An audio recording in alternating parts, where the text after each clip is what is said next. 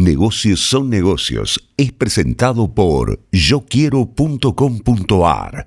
La evolución del e-commerce.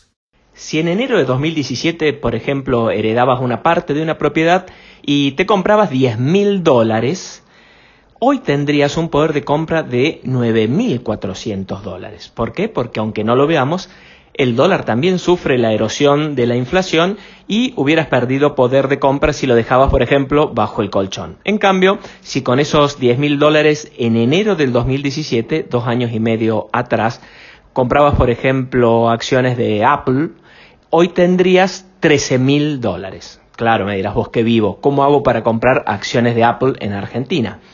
Bueno, de eso viene la columna porque los CDRs, los certificados de depósitos argentinos, permiten precisamente eso.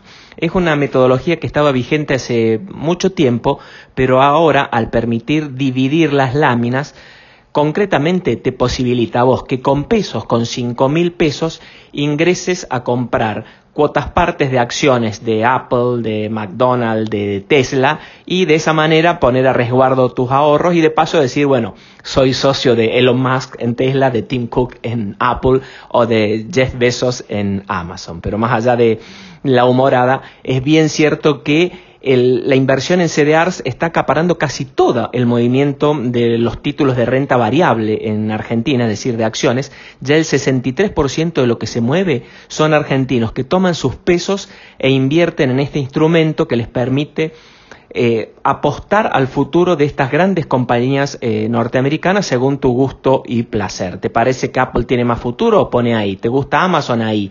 Tenés muchísimas opciones para, en vez de dejar los dólares bajo el colchón que pierden precio y se deprecian, los podés tener trabajando para vos en la bolsa de los Estados Unidos.